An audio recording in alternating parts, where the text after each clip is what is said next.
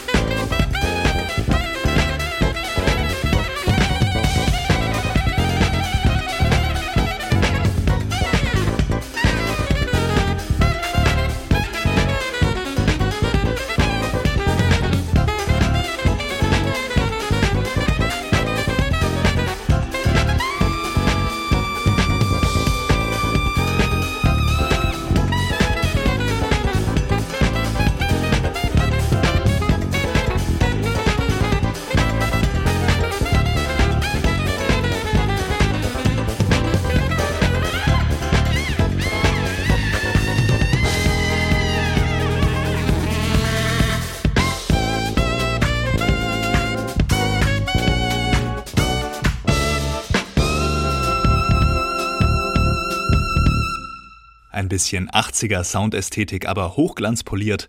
When Weasels Fly vom Jakob Manns Project. The Answer heißt das neue Album von dem jungen Saxophonisten aus Bad Urach bei Reutlingen und es ist im wahrsten Sinne des Wortes eine positive Antwort für alle, die sich gefragt haben, ob Jakob Manns seinem super sauberen Virtuosentum treu geblieben ist. Ja, das ist er.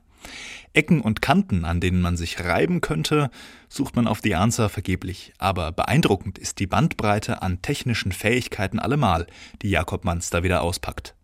Und das muss man auch sagen, er macht das, ohne sich und sein Saxophon zu sehr in den Mittelpunkt zu stellen. Außerdem hat er sich mit dem Gitarristen Lionel Lueke einen Gast geangelt, der sich ganz wunderbar in den gut kontrollierten Gesamtklang hineinspielt. Hier der Track mit Lionel Lueke als Feature Voyage wait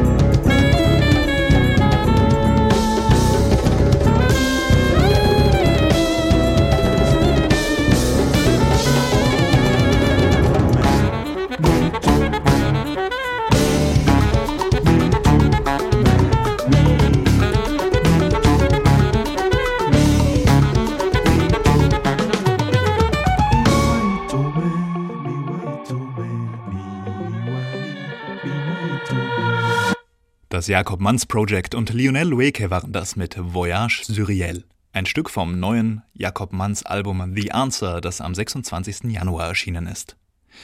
Krotal, Araimbira, Sundrum. Das klingt für Leute, die mit Schlagwerk nichts am Hut haben, wahrscheinlich wie ein keltischer Zauberspruch. In Wahrheit sind das nur drei von den vielen Instrumenten, die die Perkussionistin Isabella Effenberg auf ihrem neuen Album Impressions in Colors spielt. Die gebürtige Polin und Wahlnürnbergerin ist, das hat sie selber mal durch die Blume gesagt, ein Schlagwerk-Messi. Alles, was klingt, wird aufgehoben und verarbeitet. Ihr ganzes Zuhause ist voll mit klingenden Dingen. Einige davon haben es auf Impressions in Colors geschafft, ihrem neuen Doppelalbum, das sie mit dem Bayerischen Rundfunk gemeinsam produziert hat. Das prominenteste Instrument dabei ist neben dem Vibraphon die Glasharfe. Das ist keine wortwörtliche Harfe aus Glas, sondern das sind mit Wasser gefüllte Gläser, die durchs Anstreichen in Schwingung versetzt werden. Dadurch entsteht ein entrückter, außerirdischer Klang. Besonders gut zu hören hier im Stück Cuéntame 1.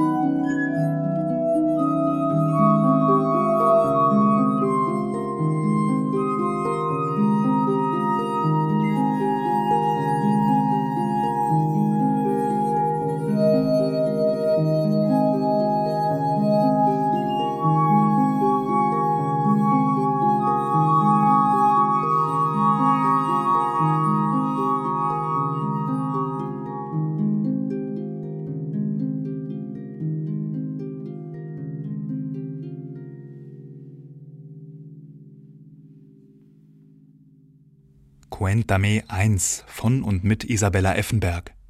Wer hinter diesen ätherischen Klängen eine verpeilte Esoterikerin vermutet, der liegt total daneben.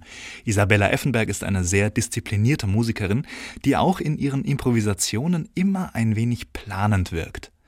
Auf ihrem neuen Album Impressions in Colors ist die Sängerin Yumi Ito als prominenter Gast dabei. Yumi Ito ist eine langjährige Freundin und Mitmusikerin von Isabella Effenberg und die beiden im Duo, das endet hier nicht das erste Mal in einem fantasievollen Exzess.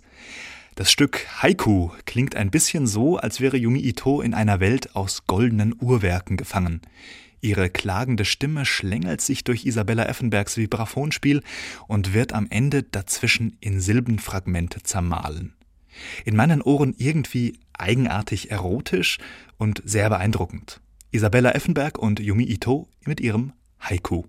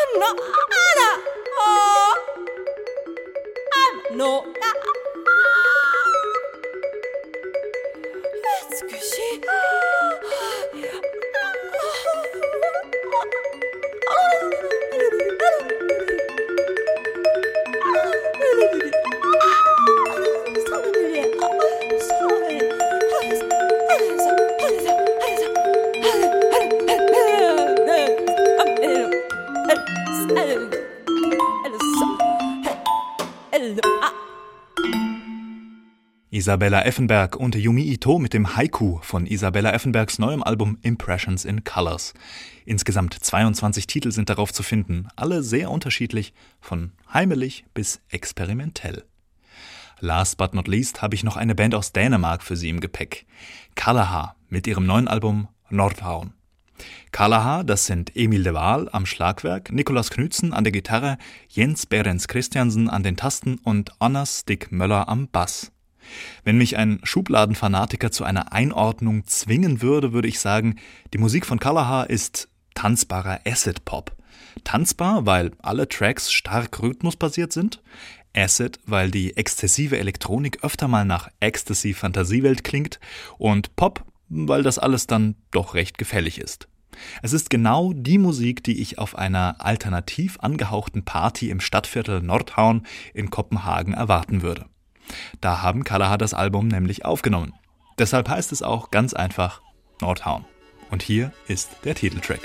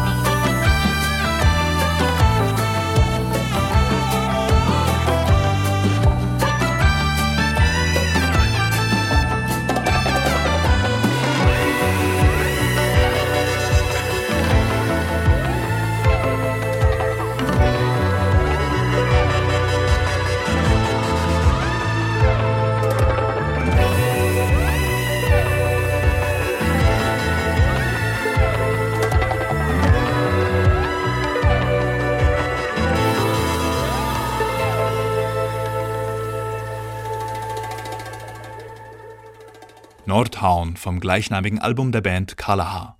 Und damit geht unsere Sendung auch schon wieder zu Ende. Bevor Kalaha noch mal ein bisschen aufdrehen dürfen, für Sie der Hinweis, Sie können diese Sendung mit dem Jakob Manns Project, Isabella Effenberg und der Band Kalaha wie immer 30 Tage lang nachhören und herunterladen.